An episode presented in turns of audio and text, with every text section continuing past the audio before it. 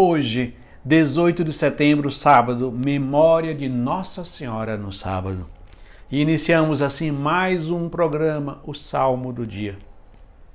A memória de Nossa Senhora no sábado nos ajuda a nos preparar para o dia do domingo, que é o dia mais importante da semana, nos apontando para a Santa Missa, que é o centro do domingo. Que Nossa Senhora no dia de hoje nos ajude a nos preparar com todo o nosso coração para celebrar o domingo.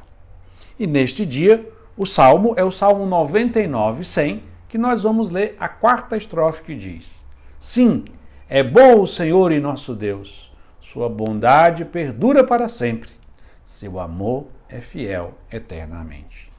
Sim, é bom o Senhor, nosso Deus.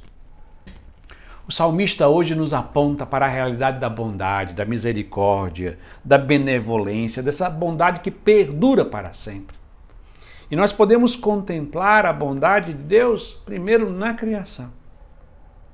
Deus, que criou o céu, a terra, criou todas as coisas, as plantas.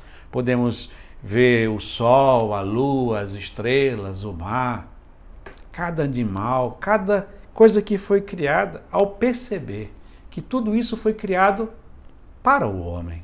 O homem é o centro da criação. Tudo, todo o universo foi criado para que o homem pudesse perceber quanto Deus o ama.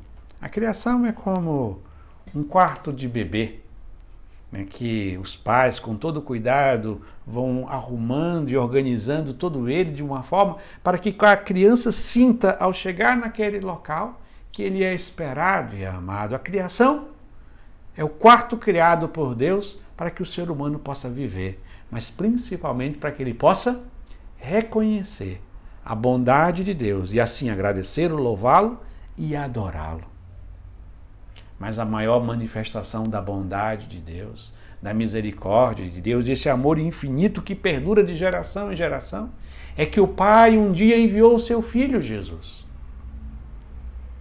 que pela força do Espírito Santo foi gerado no ventre da sempre Virgem Maria. Ele assumiu a nossa realidade, ele se tornou um de nós, porque é próprio do amor querer partilhar a vida com a pessoa amada a encarnação do Verbo, é esse desejo de Jesus de estar conosco e partilhar a vida com aqueles que ele ama. Mas esse amor se manifestou ainda de forma mais forte, mais intensa. Ele, por amor a nós, morreu numa cruz para nos salvar, assumindo sobre si as nossas culpas. Ele morreu a nossa morte para que nós tenhamos a sua vida que no dia de hoje meditemos junto com o salmista a bondade de Deus, que sempre se manifesta de formas infinitas em relação a cada um de nós. E assim concluímos rezando mais uma vez a quarta estrofe do Salmo 99, 100, que diz: Sim, é bom o Senhor nosso Deus. Sua bondade perdura para sempre. Seu amor é fiel eternamente. Amém.